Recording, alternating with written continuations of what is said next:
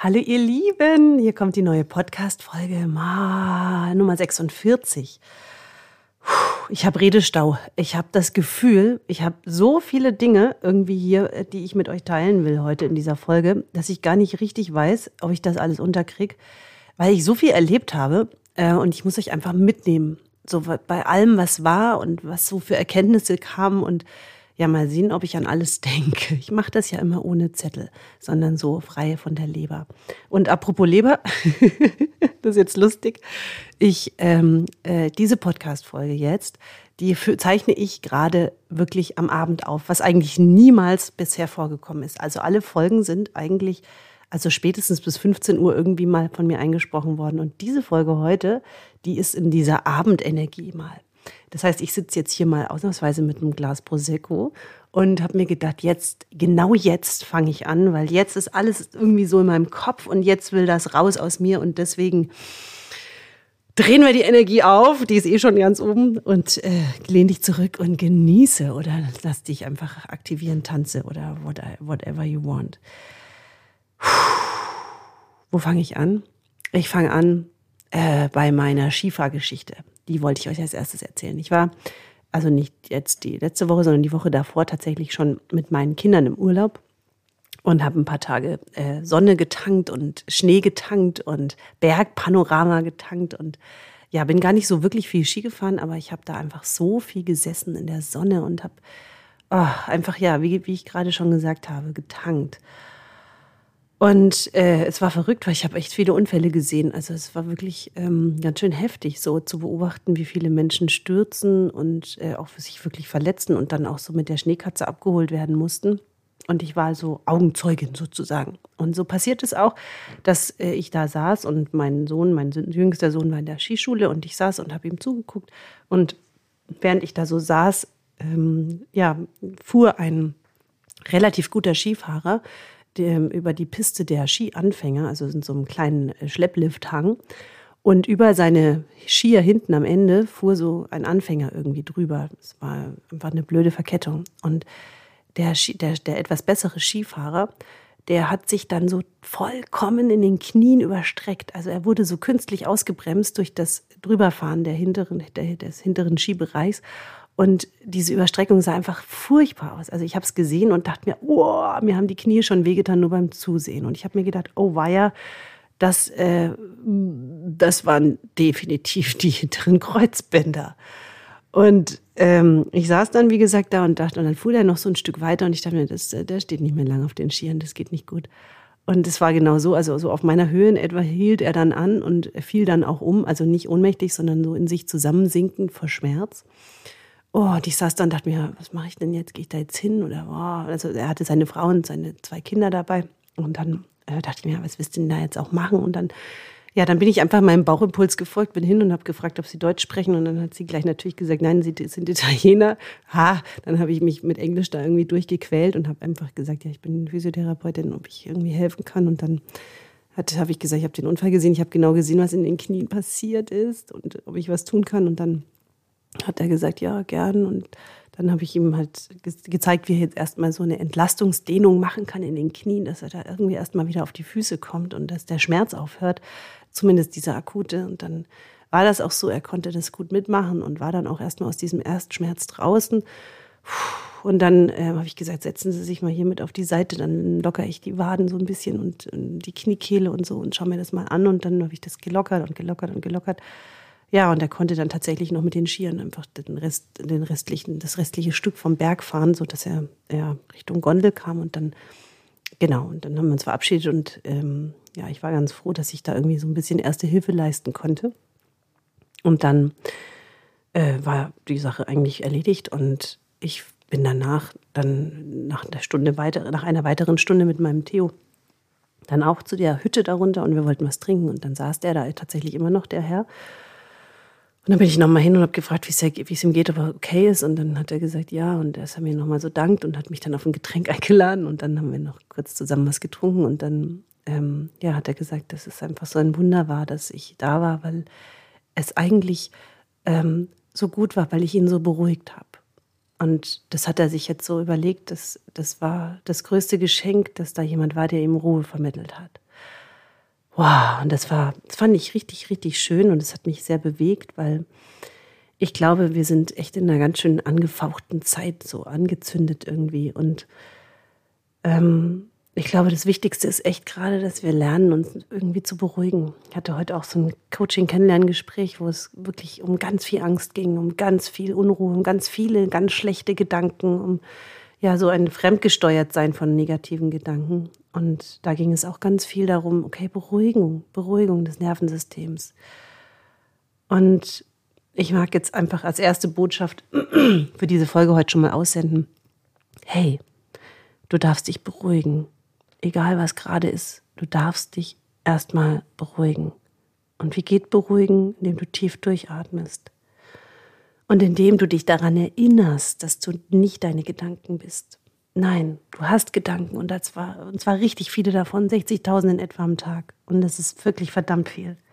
Und du darfst dich daran erinnern, dass du nicht jeden deiner doofen Gedanken glauben musst, sondern dass du dich, dass du wählen darfst und dass du merkst, dass du dann, wenn du merkst, du hast stressende Gedanken, dass du das unterbrichst und, und dir bewusst wirst, dass es dich einfach jetzt überhaupt nicht weiterbringt. Und dass du atmen darfst und dass du dich wirklich beruhigen darfst. Denn hinter jeder Unruhe, die wir spüren, da steckt immer Angst. Also beruhige deinen Körper. Schüttel dich mal, Komm auf die Erde zurück und erkenne, hey, ich bin nicht meine Gedanken. Ich bin so viel mehr als das. Ja, das ist jetzt so erstmal meine erste Botschaft für heute. Ja, und dann ähm, habe ich noch was ganz was Tolles erlebt. Ich war, ich war auf einer Buchlesung diese Woche in, äh, in einem Buchladen und da war Sabine Askedom, heißt sie, ja, genau. Und sie sprach über Glück. Und ich habe gar nicht so richtig verstanden, dass sie so über, also sie ist ja ein, ein renommierter Coach in der Szene und ähm, ja, ich dachte so, sie wird ganz viel über so, ja, über, über Glückstools sprechen. Hat sie aber überhaupt nicht gemacht, sondern sie hat ganz viel aus ihrem Leben erzählt und sie hat ganz viel mh, mm, über Schicksalsschläge auch gesprochen. Es ging echt tief und es war aber auch extremst lustig. Also sie, ich habe so viel gelacht wie schon lange nicht mehr. Wirklich, mich hat es bald zerrissen. Es war so amüsant. Und und danach bin ich so raus und habe mir gedacht, also über Glück hat sie ja wirklich gar nicht geredet. Aber was sie geschafft hat, war so ein totales Glücksgefühl zu erzeugen. Sie hat es wirklich geschafft, nur durch ihre Art der totalen ähm, Wahrhaftigkeit und Angstfreiheit und völlig wurscht, wie die, wie die das jetzt finden. Ich rede frei raus, ich bin, wie ich bin.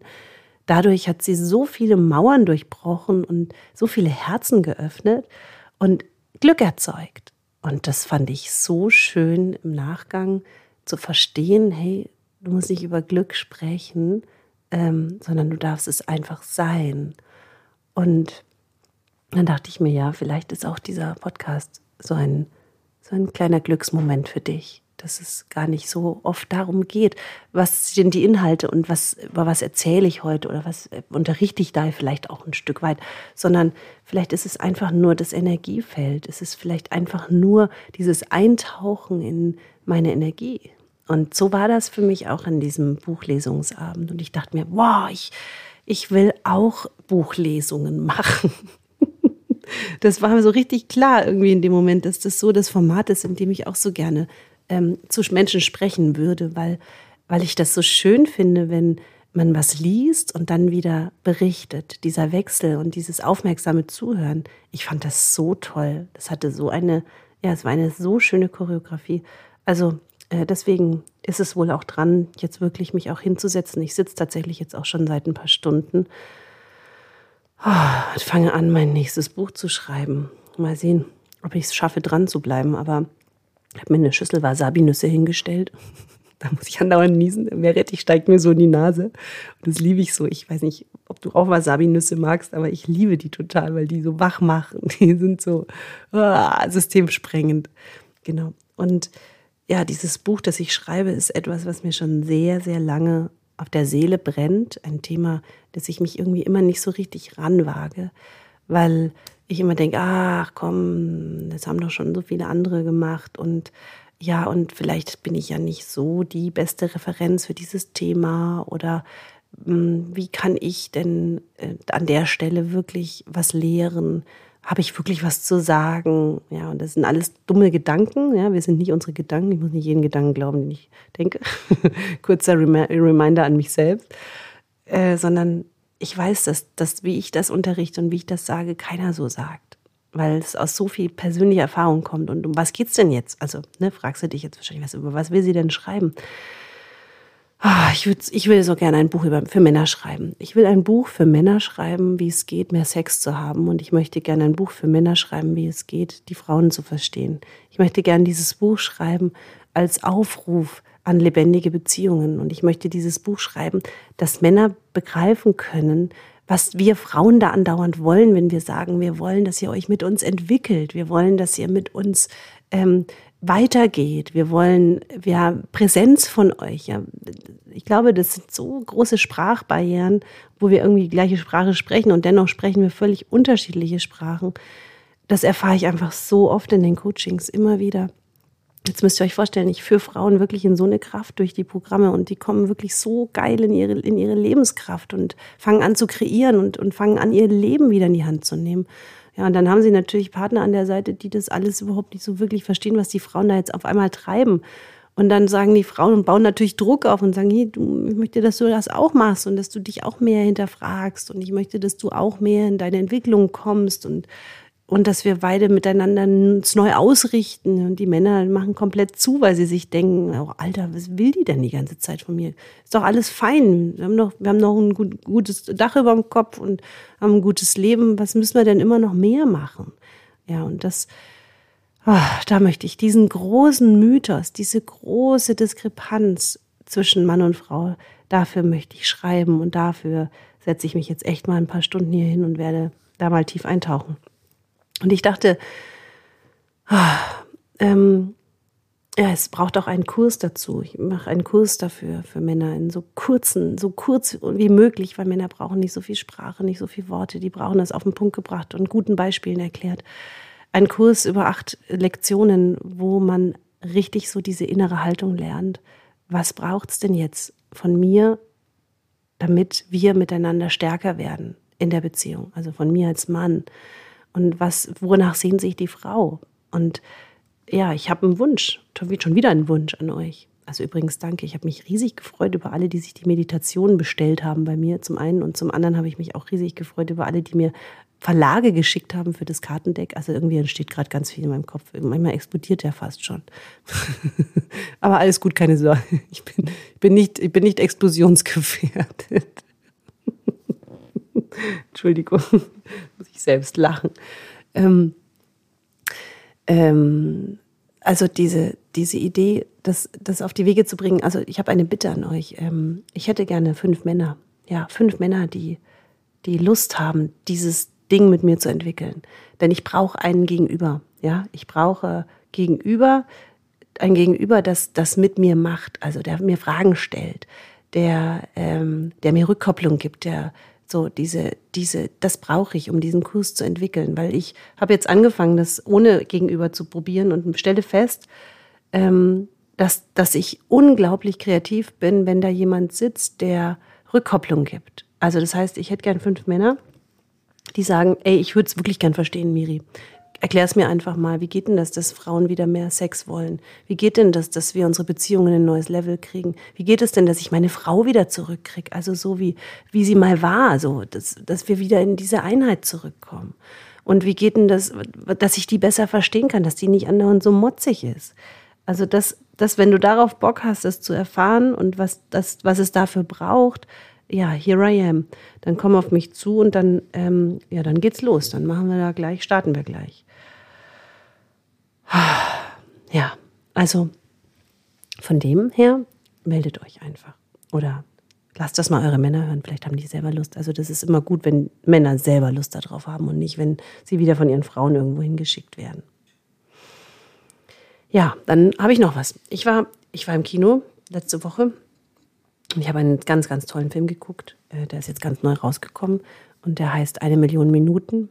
Vielleicht hast du den schon gehört oder gesehen und ich finde die Story unwahrscheinlich schön. Es geht in diesem Film darum, dass eine Familie so gefangen ist in dieser Arbeitsmatrix, Geld verdienen, arbeiten, Kinder in dem, in dem System irgendwie versuchen unterzukriegen, äh, auch mit den ganzen Defiziten, die dann immer von allen Fördereinrichtungen den Kindern irgendwie unterstellt wird, wo man dann als Eltern total unter Druck gerät und tausend Sachen machen muss, um die Kinder irgendwie an die Startlinie zu kriegen. Es ist so anstrengend. Also ich, ich kann da auch ein Lied davon singen.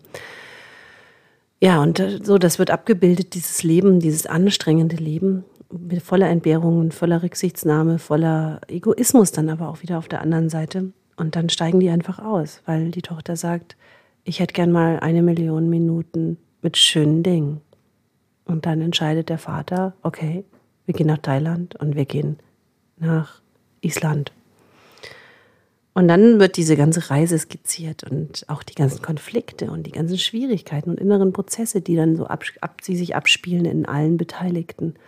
Und ich finde, das ist so gut gezeigt. Es zeigt so gut diese ganzen menschlichen Abgründe, die dann eben passieren, wenn wir beispielsweise an den schönsten Orten der Welt sind, aber dennoch unsere inneren ja, Schwierigkeiten dabei haben. Und ich kann ihn sehr empfehlen und mich hat er sehr bewegt. Und einer der Sätze, ich muss das kurz nachlesen, habe ich, mir hab ich mir mitgetippt während des Kinofilmes. Ähm, ein Satz, den ich total stark fand, war, äh, da ging es darum, dass, dass, ähm, dass der Mann sich beschwerte, dass der Vater ihn immer so konditioniert bis heute und ihm immer sagt, dass es immer nur um Leistung geht. Und nur wenn er leistet, ist er was wert. Und über andere Themen kann er mit seinem Vater gar nicht sprechen. Und dann sagt er das halt so zu seiner Frau und seine Frau sagt dann, ähm, ja, ich finde das auch furchtbar anstrengend. Und dann sagt er, ja, aber es geht ja hier nicht um dich, es geht ja um mich. Und dann sagt sie, ich bin ja auch betroffen von deinen unbewussten Konditionierungen. Ich finde oh, find diesen Satz so gut, ja, dass wir uns bewusst machen, mit welchen Energiefeldern wir da auch rumhantieren müssen manchmal, weil eben unser Gegenüber so voller Konditionierungen steckt und damit müssen wir ja auch umgehen und umgekehrt genauso. Und ich finde, das ist in diesem Film einfach ultra gut auf den Punkt gebracht. Also hiermit große Filmempfehlung, schaut euch den an. Ich liebe es, wenn wir unkonventionell sind, wenn wir andere Lösungen suchen, wenn wir mutig sind, es anders zu machen und unsere eigenen Wege dabei entdecken. Denn ihr wisst ja, der Weg ist immer das Ziel. Ich hatte heute Morgen eine Freundin zu Besuch zum Frühstück und wir haben gequatscht und haben einfach eine richtig gute Zeit gehabt. Und sie hat dann auch so gesagt, und ich fand das so schön, sie hat gesagt, weißt du, Miri, ähm, ich, habe so, hab auch gleich gesagt, komm, lass uns den Podcast, lass uns das Podcast-Mikrofon anmachen. Das wäre jetzt genial, wenn wir das einfach zusammen machen. Und dann hat sie gelacht und gesagt, nee, nee, komm, nur nicht für die Öffentlichkeit, aber ich werde es euch jetzt nachträglich erzählen. Und zwar hat sie gesagt, weißt du, manchmal weiß ich gar nicht, warum ich das tue, was ich tue beruflich, weil sie ist selbstständig und hat immer ganz verschiedene Dinge so auf dem Tisch. Und dann hat sie gesagt, und nachher, also im Rückgang, kann ich immer die großen Zusammenhänge erkennen und ich kann erkennen, warum ich etwas tue, wie ich es tue und warum ich ähm, die Entscheidungen getroffen habe, die ich getroffen habe. Und so ist das immer wieder, dass wir eben, ja, der, also, dass wir immer wieder erkennen, der Weg entsteht im Gehen und nicht andersrum. Und manchmal müssen wir die Dinge nicht verstehen, warum wir das machen, wie wir es machen, sondern ja, es, es zeigt sich dann halt einfach rückwirkend, warum genau das richtig war. Also, je mehr wir in Verbindung kommen mit uns und je mehr wir diesen Körperimpulsen folgen, umso mehr formt sich dieser Weg ja, wie, wie ein roter Teppich, der sich vor uns ausrollt. Und